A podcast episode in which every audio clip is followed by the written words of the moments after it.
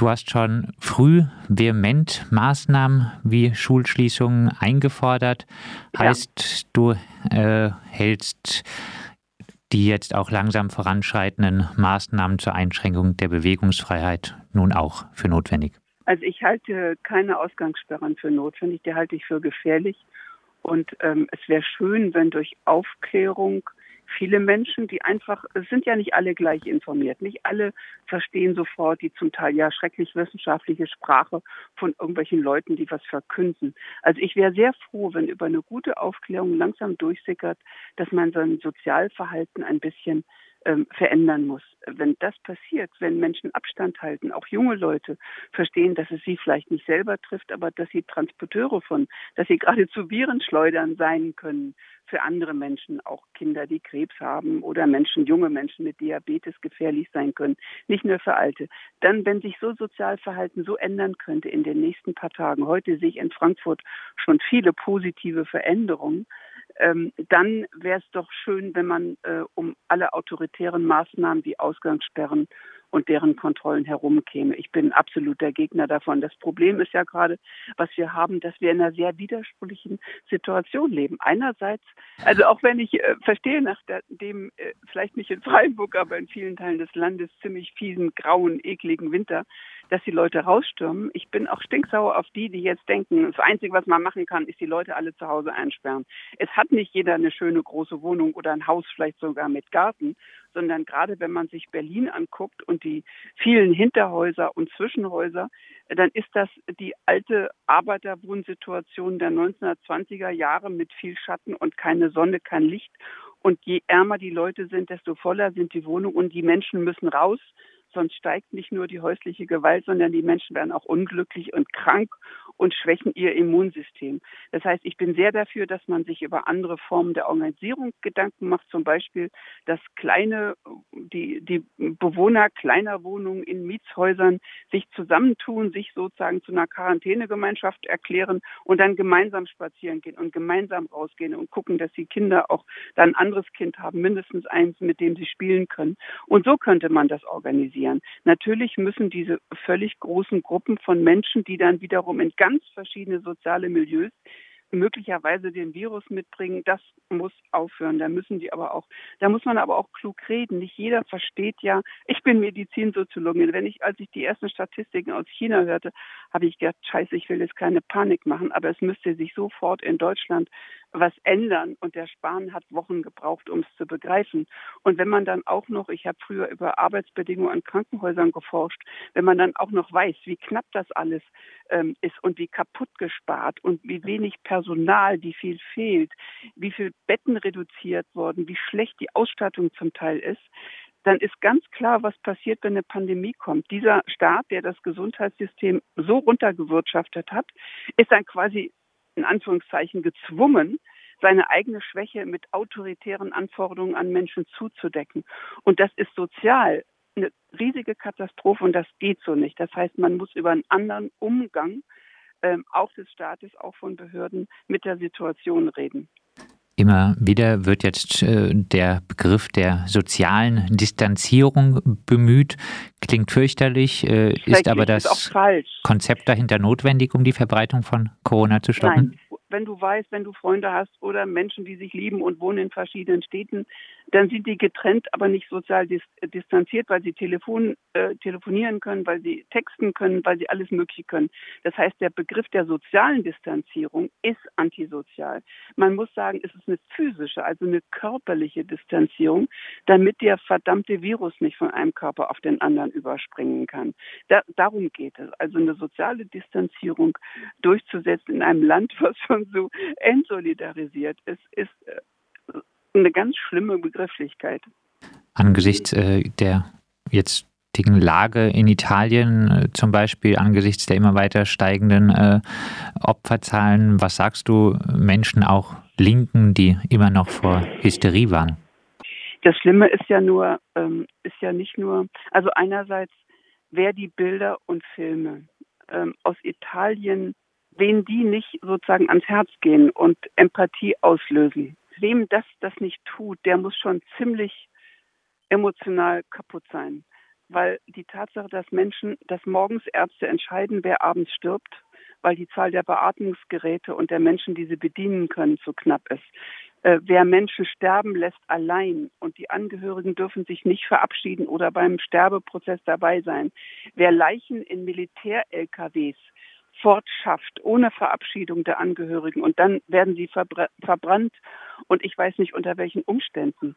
Ähm, wer das nicht begreift und begreift, dass die deutsche Situation vielleicht eine Woche, zehn Tage oder 14 Tage von der italienischen bei allen Differenzen, die es gibt, entfernt ist und dann sagt, okay, ich bin verantwortlich auch für die in der Gesellschaft, die krank sind, junge, kranke Kinder mit Krebs, alte Leute, äh, mit dem habe ich nicht viel zu reden, mit dem habe ich zu streiten und den habe ich zu bekämpfen. Was jetzt aber noch verschärfend hinzukommt, ich weiß nicht, ob euch das aufgefallen ist, zwei Geschichten, die laufen. Das eine ist, dass im rechten Teil der Klimabewegung die Begeisterung über Corona groß ist, weil jetzt plötzlich die Produktion reduziert wird und weniger Flugzeuge und vielleicht sogar Menschen sterben. Und der Mensch wird zum Virus erklärt, der längst äh, vernichtet gehört.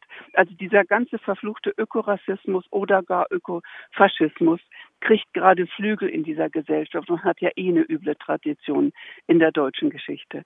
Und das Zweite ist, dass es ist eine andere Subkultur, ein anderes Milieu, aber mit einer durchaus, mit einer durchaus Wirkung ist, dass die Scharlatane auftreten. Etwa dieser Dr. Wodark, äh, noch SPD-Mitglied, der auftritt und sagt, alles nicht so schlimm, das ist irgendwie nur harmlos und fast wie Grippe und jedenfalls alles lächerlich, was hier angefahren äh, diskutiert wird. Und dem folgen sie. Und der tritt auf rechtsradikalen Webseiten, wird er gepostet. Der tritt bei Ken, ähm, Ken Jepsen auf. Der äh, kollaboriert mit, mit Eva Hermann und diesem ganzen Querfront- und Antisemiten- und Verschwörungsmilieu. So, und da tun sich gerade, das ist ihr Vorzeigedoktor. Das heißt, diese Front, die wir jetzt fünf Jahre lang wegen Antisemitismus bekämpft haben, die füttert sich jetzt auch gerade an Corona und zieht Schlussfolgerungen der inhumansten Art. Diese beiden Gefahren laufen in Milieus, die von manchen noch, also rechte Klimabewegung und, und ähm, Querfront, die noch für manche irgendwie für fortschrittlich oder links gehalten werden. Der Streit ist auch jetzt wieder zu führen. Das äh, Coronavirus, das ja eher durch die mobilen Eliten äh, verbreitet wurde, trifft alle gleichermaßen über Klassengrenzen hinweg, richtig hm. oder falsch? Naja, also solange man nicht weiß, wie lange der Virus auf toten Gegenständen wie Metall zum Beispiel hält, weißt du auch nicht, welche Container bepackt von Lohnarbeitenden oder Wanderarbeitern in China äh, irgendwas vielleicht auf den Weg gebracht haben an die Leute, die auf dem Schiff fahren. Also das mit der mobilen Elite ist mir zu, zu schlampig hingerotzt. Ich finde sowieso Klassenanalyse oder wenigstens das genaue Studium der sozialen Realität würde da viele weiterbringen. Ähm, die Welt ist insgesamt ähm, durch Transportmittel und Kommunikation, technologische Entwicklung sozusagen so mobil insgesamt, dass du das bestimmten kleinen Berufsgruppen nicht unbedingt sofort zuschreiben kannst, auch wenn du die nicht magst. Da vermischt sich jetzt alles. Das Vorurteil ähm, mit der schlampigen Recherche. Man, insgesamt muss man genauer hingucken. Und jetzt im Moment ist ja sowieso das Wichtigste nicht die nachträgliche Schuldzuweisung, das kann man später alles klären, sondern das Vermitteln des kommenden Problems jenseits von autoritären Lösungen, so dass die Menschen eine Einsicht haben, die es noch nicht verstehen. Das ist im Moment das Allerwichtigste. Trotzdem natürlich äh, dann äh, die Frage, äh, wen ähm, die sozialen Auswirkungen am härtesten treffen werden. Ja, jetzt bin ich mal ganz äh, brutal. Selbstverständlich sind die, die am heftigsten betroffen sind, die Armen in dieser Welt, die, die unter elenden Bedingungen leben müssen, die sich nicht schützen können, die ihr Immunsystem nicht aufpoppen können, weil sie gar nicht genug Geld auch nur für irgendeine Nahrung haben. Und mit zu den am allerschlimmsten Betroffenen gehören die, gegen die sich Europa so waffenstarrend abgegrenzt hat mit einer neuerdings extrem militaristischen Sprache, nämlich die Flüchtlinge auf Lesbos, an der griechisch-türkischen Grenze, äh, in syrischen Lagern und wo auch immer auf der Welt. Und das Problem ist, die Politik und die Eliten und die herrschenden Kreise geben diese Menschen gerade auf. Und was da drin zum Vorschein kommt, ist der alte koloniale Rassismus, dass man sagt, okay, ein Teil der Menschheit ist einfach weniger wert als der andere. Nicht jeder Mensch ist gleich und deswegen können die ruhig verrecken. Das ist, das passiert jetzt schon und das verändert noch mehr, als es bisher der Fall war, auch den Charakter dessen oder die Qualität dessen, was die EU mal sein wollte. Sie zeigt sich jeden Tag mehr von der schlimmsten Seite und die sozialen Folgen werden die ärmsten haben, auch deswegen, weil selbstverständlich jetzt eine sehr viel größere Weltwirtschaftskrise als 2008 auf uns zukommt, weil jetzt schon in Kapitalkreisen geredet wird von einer angenehmen Bereinigung der ökonomischen Verhältnisse. Das heißt, einige große und starke wissen, dass die Konkurrenz schlapp machen wird, dass sie sich in der kapitalistischen Konkurrenz durchsetzen werden. Das heißt, es beschleunigt Monopolbildung, äh, es beschleunigt die Knappheit von bestimmten Gütern, es beschleunigt den Nichtzugang von armen Leuten. Äh, es beschleunigt eine Situation, die kommende Weltwirtschaftskrise, wo Menschen ihre Wohnungen überhaupt nicht mehr bezahlen können, sondern obdachlos werden oder zusammengefercht werden. Äh, nur deswegen wird ja, weil so viel Geld im Moment äh, auf den Markt geschüttet, weil man auch die Konsumkraft der Menschen noch aufrechterhalten will. Aber woher sollen denn zum Beispiel fünf Millionen kleine Selbstständige und Freiberufler und Künstler die Kredite, die ihnen da vielleicht angeboten werden, in Zukunft zurückzahlen, wenn sie jetzt schon von gestern auf heute null Euro verdienen. Mir sind jetzt in einer Woche zum Beispiel alle 15 Vortragsveranstaltungen, die ich bis zum Sommer hatte, und von denen ich leben wollte, abgesagt worden. Und es gibt keinen einzigen Vertrag, in dem bei Künstlern drinsteht, im Falle einer Pandemie ähm, zahlt der Auftraggeber äh, wenigstens die Hälfte als Verdienstausfall. Das ist doch überall so. Das ist auch bei Leuten so, die auf Messen arbeiten, als Bauarbeiter, die Roadies sind, die alle möglichen Jobs haben. All die, die in Kneipen arbeiten auf Honorarbasis weg sind die Jobs und kein Kurzarbeitergeld hilft ihnen über die nächsten Tage. Die Verarmung und die Proletarisierung der Menschen zu all dem, was Hartz IV und ähm, der sozusagen der Lohnnebensektor alles schon was da alles schon geschaffen wurde, zu den Millionen Menschen, die da schon verarmt sind, kommt jetzt noch ein großer Schub dazu. Das heißt, es wird vermutlich als Elendsverwaltung eine, eine, irgendeine Form von Grundsicherung oder Grundeinkommen Diskussion kommen. Die wird aber, weil wir im Moment gar keine Kraft haben, sondern alle Menschen, die betroffen sind, in einer Notwehrsituation sind und alle ihr Leben umorganisieren müssen, vielleicht sogar Kranke zu Hause haben. Das heißt, es wird eine Diskussion sein, in der dann das, was die Menschen gerade vorm Verhungern rettet, in solchen Grundeinkommenssachen durchgesetzt wird. Ähm, und auch nur eine bestimmte Anzahl von Menschen auch nur unter allen möglichen scharfen Bedingungen, die ihr Leben wieder weiter einschränken. Ähm, es geht also nicht nur um die zwei, drei Monate, die vielleicht ähm, gebraucht wird, um diese Kurve zu verflachen, damit das ähm, durch äh, sozusagen kaputt rationalisierte Gesundheitssystem nicht völlig explodiert, sondern es geht auch darum, dass danach die Leute nicht wieder gleich Jobs haben werden, sondern vieles wird beseitigt sein, was ihnen heute den Erwerb bringt. Und das sind Perspektiven, die reichen ein, zwei, drei, vier, fünf Jahre. Niemand von uns weiß genau, wie das verlaufen wird. Ausgangssperren, Einsatz der Bundeswehr im Inneren, nationale Abschottung, äh, Flüchtlinge und Obdachlose dürfen teilweise nicht aus Wohnheimen heraus, werden dort isoliert. Das äh, Recht auf Asyl wird weiter eingeschränkt. Kneste. Äh, irgendwann, du hast es schon angesprochen, stellt sich wahrscheinlich auch hier die ekelhafte Frage, welcher Patientin geholfen wird und welcher nicht, weil es zu wenig Kapazität gibt. Besteht die Gefahr, dass äh, Corona zu einer noch verstärkten autoritären Formierung führt?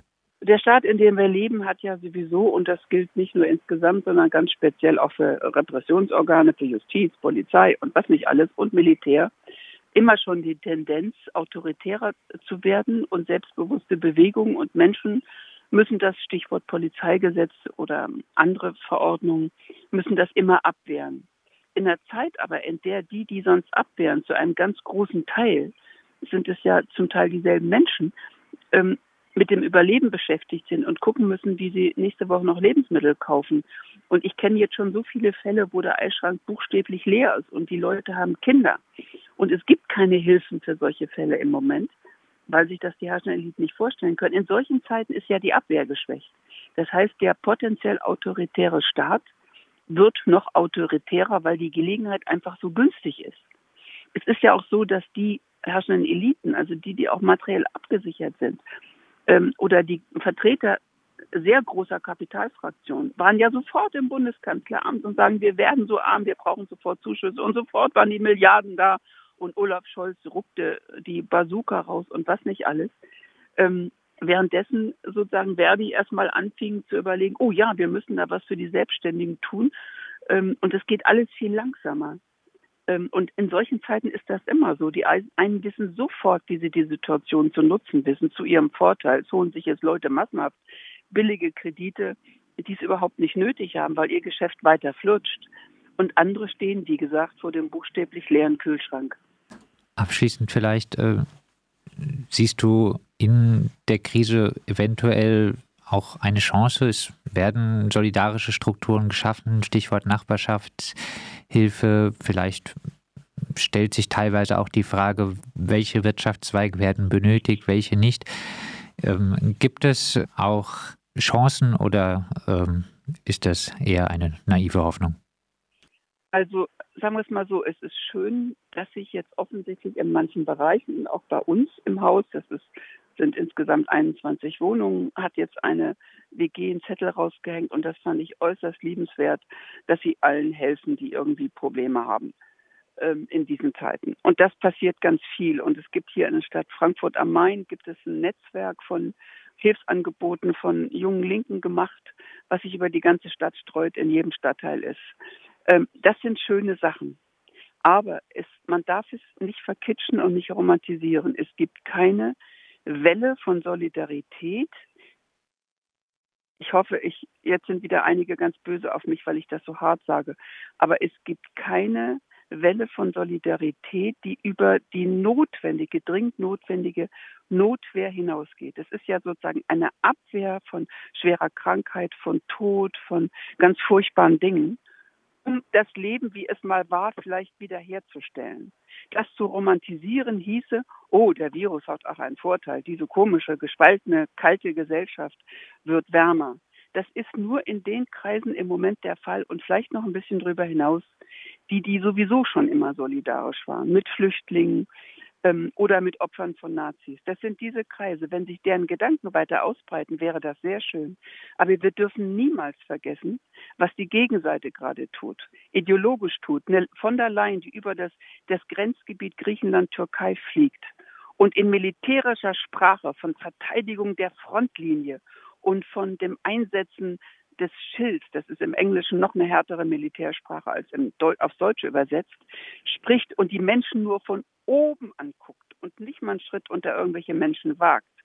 Äh, das, das, was Staat gerade macht, das, was die EU gerade macht, das, was Behörden, die mit Flüchtlingen zu tun haben, insgesamt gerade machen, wird diese Gesellschaft furchtbar verändern und viele von den Notmaßnahmen, die unser Leben jetzt einschränken, bleiben danach jetzt weiß man ja, wie es geht, auf Abruf bestehen. Zum Beispiel die Auslieferung ohne irgendeine gesetzliche Veränderung, ohne irgendein, ich glaube noch nicht mal ein formaler Parlamentsbeschluss, die Auslieferung aller Handydaten von Men Menschen, um die Bewegungsbilder herzustellen und um zu wissen, ob die Verbreitung des Virus so gedämpft wurde.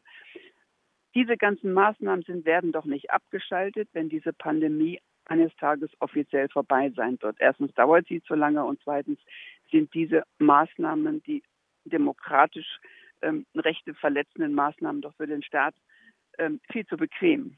Das sind doch zum Teil Sachen, die sie schon immer gerne wollten. Und jetzt haben sie einen Grund. Soll doch keiner glauben, dass das zurückgenommen wird, nur weil wir uns in bestimmten Kreisen und Milieus gegenseitig helfen, das, äh, die schweren Einkäufe nach oben zu tragen oder anderes schöne Sachen zu machen. Das ist alles notwendig, aber es ist Notwehr und sollte, wie gesagt, nicht romantisiert werden. Und am Ende Jutta Dittfurt noch mit einer Botschaft, was die Solidarität mit äh, den PflegearbeiterInnen angeht. Ich habe in Krankenhäusern gearbeitet als Schülerin, danach als Studentin und bin dann Medizinsoziologin geworden und habe über explizit Jahre über die Bedingungen ähm, Arbeitsbedingungen von Pflegepersonal in Krankenhäusern gearbeitet in den 70ern und Anfang der 80er Jahre da war das noch so viel besser als heute und wurde langsam so und so schlimm durch diese ganzen äh, Kostendämpfungs- und andere Rationalisierungsdiskussionen. Das heißt, heute ist die Lage viel schlimmer. Und was ich nicht möchte, liebe Leute, die euch auf Balkone stellt und den ganzen Menschen, die jetzt die Gesellschaft aufrechterhalten, tatsächlich im Alltag, klatscht seid da, wenn die zum nächsten Mal streiken und alle diejenigen, die in Krankenhäusern arbeiten und die Scheiße jetzt in den nächsten Morgen, die katastrophalen Bedingungen, die Italien möglicherweise ähnlich sein werden, die zu unterstützen, indem nicht noch mehr Menschen krank werden, ist ganz wichtig. Und vor allem diejenigen im Krankenhaus bitte ich ganz herzlich, jetzt ihre politischen Forderungen zu stellen. Mehr Personal, mehr Betten, mehr Technik und vor allem bessere Bezahlung. Dann würden vielleicht auch einige zurückkommen, die das Gesundheitswesen und die Krankenhäuser aufgrund der schrecklichen Arbeitsbedingungen in den letzten Jahren verlassen haben.